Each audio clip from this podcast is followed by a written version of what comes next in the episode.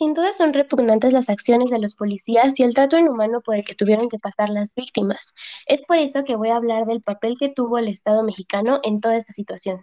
para lo cual hay que referirnos a los puntos primordiales en los que la Corte se centró como la integridad personal, la dignidad y la vida privada y la prohibición de torturas, ligados a la obligación de respetar y garantizar los derechos sin discriminación, como lo mencionan los artículos 5 y 11 de la Convención Americana.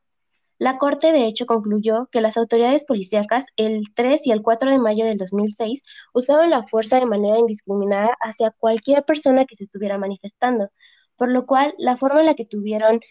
que hacer la detención de las 11 mujeres se catalogó como innecesaria, ilegítima e inaceptable, debido a las agresiones, la sexualización, la violencia y la discriminación por la que tuvieron que pasar. La Corte dijo que el uso indiscriminado de la fuerza que empleó y solapó el Estado es reflejo de la ausencia de regulación adecuada, de una falta de capacitación de los agentes, al igual que de la supervisión y monitoreo. De hecho, se aclaró que se violaron los artículos 5 y 11 de la Convención y el derecho de reunión tras el uso excesivo de la fuerza con el objetivo de reprimir a quienes estaban manifestando. Asimismo, el tribunal determinó que las 11 mujeres fueron víctimas de violación sexual, de agresiones físicas, verbales y psicológicas. De hecho, siete de ellas las violaron y la mayoría sufrieron penetraciones con alguna parte del cuerpo de los policías o algún objeto. Sumado a esto, todas fueron torturadas y humilladas y se usó la tortura como una forma de control social represivo y como una manera de dominio e imposición de poder usando el cuerpo de las mujeres como herramientas para dejar en claro su mensaje de represión y desaprobación de los medios de protesta empleados por los manifestantes y como un antecedente para que no se volviera a cuestionar la autoridad del Estado. También se señaló el cruel y, y lo degradante que tuvieron eh, los médicos que hacer, o sea, toda esta actitud que tuvieron en el penal hacia las 11 mujeres y la discriminación por razones de género, lo cual violaba la prohibición general de discriminación que se encuentra en el artículo 1.1 de la Convención Americana.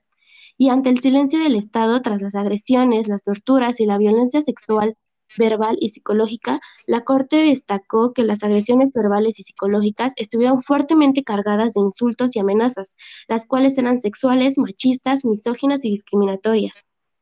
Las mujeres fueron agredidas por su lucha en contra de los mismos comentarios hechos por los policías. Es decir, con esto me refiero a que ellas buscaban romper con los clásicos y erróneos roles de género en los que las mujeres deben quedarse en la casa, por ejemplo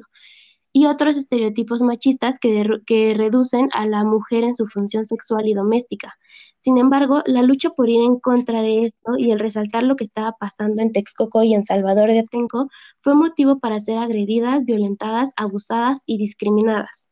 Las 11 mujeres no solo soportaron la violencia estereotipada de los policías, sino que también tuvieron que lidiar con las respuestas estereotipadas de los altos de las altas autoridades del gobierno mexicano,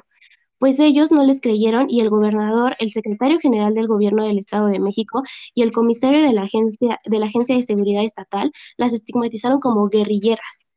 De tal forma que la Corte enfatizó en que no se debe emplear el uso de ningún tipo de violencia para controlar el orden público, porque el Estado está condicionado tanto por la, condición, por la Convención Americana, por la Convención de Belém do Pará y la Convención Interamericana para no usar la tortura.